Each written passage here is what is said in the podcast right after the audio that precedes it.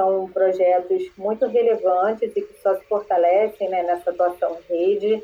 Para ter uma noção da, do alcance desses projetos, né, eles já mobilizaram mais de 3 milhões e meio de pessoas nas ações que eles promovem, né, incentivando aí as boas práticas ambientais.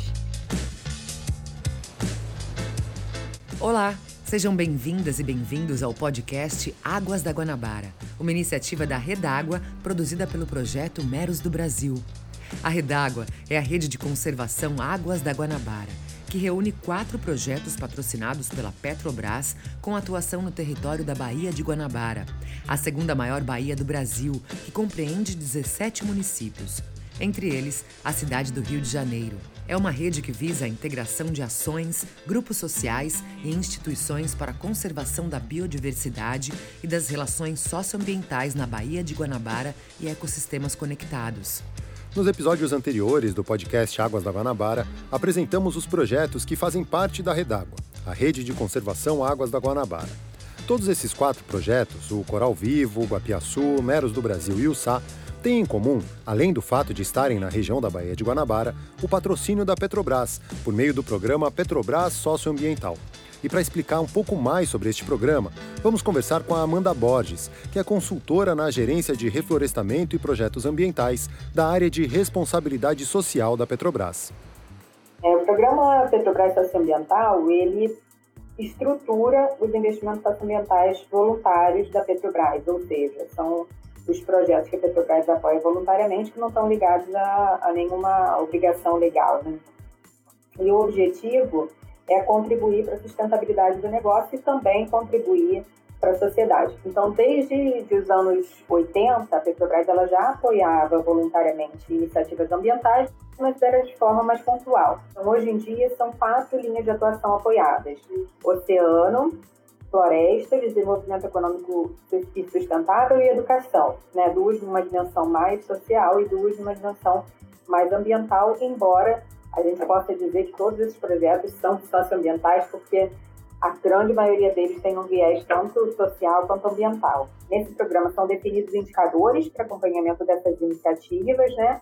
E as estratégias, como é que a gente vai fazer para atingir esses objetivos que a gente pretende com o programa, né? Como eu falei, oceano e florestas são temas muito relacionados a, ao tipo de atividade né, da Petrobras. É, a biodiversidade marinha, a gente consegue linkar muito com a atuação offshore da Petrobras. A atuação em florestas, a gente consegue linkar muito com soluções para mitigação, resiliência, adaptação às mudanças do clima, que está muito presente no nosso plano estratégico. De 2014 a 2020, a Petrobras investiu mais de um bilhão de reais em projetos socioambientais que realizam ações para a conservação e recuperação de ambientes, como os manguezais e a Mata Atlântica, e também espécies, como o mero, o caranguejo-sá e os corais. O retorno dessas iniciativas inclui desde a gestão de recursos hídricos, a fixação de carbono e emissões evitadas, até a proteção e defesa dos direitos da criança e do adolescente, a educação ambiental e outros. Atualmente, 79 projetos que atuam nestas linhas são patrocinados pelo programa Petrobras Socioambiental. Desses 79, 30 são projetos ambientais. 16 têm foco em conservação e recuperação de florestas, que é a linha de florestas, e 14 projetos têm foco em biodiversidade marinha costeira, que é a linha de oceano. Dentro dessas temáticas desenvolvidas, já é possível perceber resultados consistentes e significativos para a companhia e para o meio ambiente de maneira geral. E a gente tem desenvolvido, é, já há cerca de dois anos, uma metodologia de. A gente tem aplicado né, uma metodologia de avaliação do retorno socioambiental do investimento. Então, a gente avalia é, a gente teve alguns projetos já realizados e a gente avalia para cada real investido o quanto é gerado em termos de benefícios sociais e ambientais. Então, em média, né, na nossa carteira toda, tanto social e ambiental, a gente tem um retorno de cerca de 4,70 em benefícios ambientais e sociais para cada um real que a Petrobras investe. Então, isso mostra que é um, um, um investimento muito eficiente né, em termos de recurso que é utilizado e que tem um retorno em benefício muito maior do que o custo, né, do que se gasta para investir, mostrando que esses projetos realmente têm um potencial muito grande de transformação de impacto na sociedade. Deu para ver aí que essas iniciativas geram valor para a empresa e para a sociedade. E o programa Petrobras Socioambiental atua em parceria com organizações da sociedade civil justamente para isso: impulsionar a produção de conhecimento, promover transformações sociais e ambientais positivas e fortalecer o diálogo com as comunidades onde a empresa atua. É, o relacionamento comunitário, né, ele é, atualmente na Petrobras, ele é composto por uma série de ações que pretendem estabelecer um diálogo que seja contínuo, que seja transparente entre a companhia e as comunidades ali no entorno das suas unidades. Né? E também é, pretende garantir o respeito aos direitos humanos, à tradição e cultura locais, o fomento ao desenvolvimento local.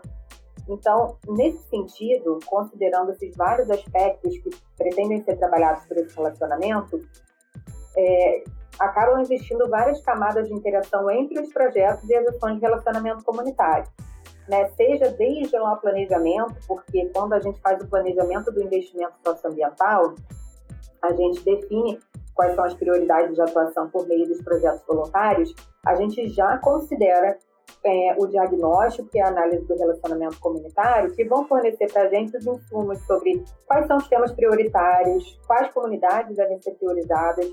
Então, esse é um dos insumos do nosso planejamento do investimento socioambiental. Então, a partir daí, a gente já começa a considerar diversos aspectos que são identificados no relacionamento com as comunidades.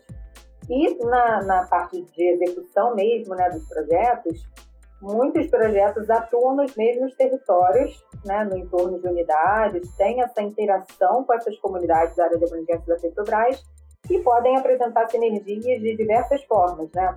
E é em busca dessa sinergia entre comunidades, projetos socioambientais e a própria empresa que é fundamental o trabalho em redes. Que, em geral, essas redes têm um planejamento, têm ações específicas compartilhadas entre os projetos, de forma que você consegue é, potencializar a atuação dessas iniciativas, né, o que elas e o retorno delas, né, para a sociedade, para o meio ambiente. E a experiência da Petrobras com a atuação destes projetos em rede não é de hoje. Desde 2007, a Rede Biomar reúne projetos ligados à conservação marinha, que são os projetos Golfinho Rotador, Baleia Jubarte, Coral Vivo, Albatroz e Nós, o Meros do Brasil. Com esse tempo de experiência que a gente teve com a Biomar, a gente entendeu a, a relevância dessa atuação em rede e a importância assim, da, da, dessa atuação integrada é, tanto em temas, né, que é o caso da biomar, mas também em territórios, né, como é no caso da Redágua. Quando a gente fala da, da Baía de Guanabara, a gente sabe que é um território importante e complexo e é, projetos que atuem nesse território, se é, tiverem uma atuação integrada, né, é, coordenada, né, se existir uma troca muito fluida entre os projetos, a gente acredita que os seus resultados vão ser potencializados, né? E é isso que a Redágua busca, potencializar os resultados de cada um dos projetos membro, a partir de uma rede articulada para promover a atuação integrada em diversas frentes, como a restauração e conservação de ambientes, o envolvimento das comunidades por meio da educação ambiental, de ações de geração de renda e comunicação, entre outras ligadas a este vasto e importante território que é a Baía de Guanabara. Quando a gente fala na Baía de Guanabara, a gente está falando de um sistema ali que abriga mais de 11 milhões de habitantes, né? Dos seus 17 municípios ali do entorno. Ela vai muito além do que a gente enxerga ali em relação ao espelho da água, né? A gente tem desde grandes áreas urbanas muito habitadas na bacia hidrográfica da Baía de Guanabara e também as zonas costeiras e ambientes rurais mais conservados que atuam aí como uma proteção dos ecossistemas naturais, né? Tanto florestas, manguezais, restingas. Então, essa bacia hidrográfica tem uma relevância muito grande. Nesse território, a gente tem é, comunidades tradicionais que interagem muito com, esse, é, com os recursos é, provenientes né, da Bahia. Então, a gente tem quilombolas, catadores de caranguejo, pescadores artesanais que se dedicam a extrair essas riquezas né, naturais da, da Bahia. Então, a gente considerar a questão da natureza como um ativo, assim, nessa, nesse contexto e buscar soluções para a conservação para esses desafios, tanto econômicos quanto sociais, é, promovendo ao mesmo tempo a conservação ambiental, a gente acredita que isso é um caminho promissor para a promoção de um impacto positivo para a Baía de Guanabara. Nesse caminho que a Redágua navega, em busca de impactos positivos para a Baía de Guanabara e para as pessoas que vivem em seu entorno, como alguns dos personagens que conhecemos ao longo dessa temporada do podcast Águas da Guanabara. E como mais uma dessas pessoas, a Amanda tem mais do que metas profissionais para o futuro da Bahia. Tem um desejo pessoal também de ver a Baía de Guanabara saudável e cheia de vida. A Baía de Guanabara faz parte da minha vida, né? Tanto porque eu atravesso é, com frequência aqui para chegar ao trabalho de barca, né, a Bahia, como também pelo uso de tudo que ela oferece, né, para os moradores aqui do seu entorno. Então, tanto em relação à paisagem, lazer, questões culturais também. As praias que eu frequentei desde a infância, né? Eu lembro que quando a, a maré estava baixa, a gente procurava aqui na praia de Caraí, que é uma praia da Bahia, animais nas pedras, a gente encontrava cavalos marinhos, anêmonas, peixes pedras, enfim. Eu acho que tudo isso faz com que eu tenha um grande vínculo emocional com a Baía de Guanabara, né? Que é abrigo para as espécies, ela é local de alimentação e de produção, né? ela também é um local de lazer para todos nós, né? Que ela consiga manter esse oferecimento aí dos serviços ecossistêmicos, né? Tão falados que ela gera para todos nós. Então, desde atividades econômicas que ela alavanca, que a gente falou aqui bastante, mas também serviços culturais, recreativos, né? Quem é que não se sente mais feliz fazendo uma travessia na Baía de Guanabara, vendo um boto, uma tartaruga, né, frequentando uma praia, seja para banho, mergulho ou uma caminhada, né, que eu, que eu também faço bastante.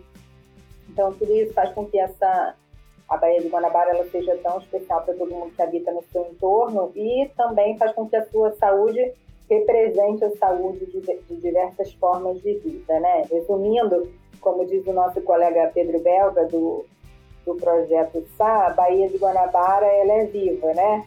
Basta a gente é, tornar isso muito é, comunicar muito isso, né? Tornar isso bastante acessível para todas as pessoas. E o meu desejo é que ela se mantenha assim, né? A cada dia em melhores condições, né? Isso que eu, que eu desejo. E esse desejo é compartilhado por todos nós. Os projetos que formam a Redágua trabalham para torná-lo uma realidade cada vez mais percebida por cada um e cada uma que vive no entorno da nossa querida Baía de Guanabara. É com esse propósito que nos despedimos do podcast Águas da Guanabara. Até um próximo encontro. Este foi o podcast Águas da Guanabara, uma produção do projeto Meros do Brasil, em parceria com os projetos Coral Vivo, Guapiaçu, Sá e com o patrocínio da Petrobras por meio do programa Petrobras Socioambiental. Este podcast foi produzido pelo projeto Meros do Brasil, por meio da Cúmulos Comunicação e Meio Ambiente. Teve roteiro e locução de Caio Salles e Verônica Faquin. A revisão do roteiro é da Amaíra Borgonha, Luana Seixas e Verônica Faquin. A voz de abertura é da Juliana Veiga. A edição de som e finalização do Tiago Lopes.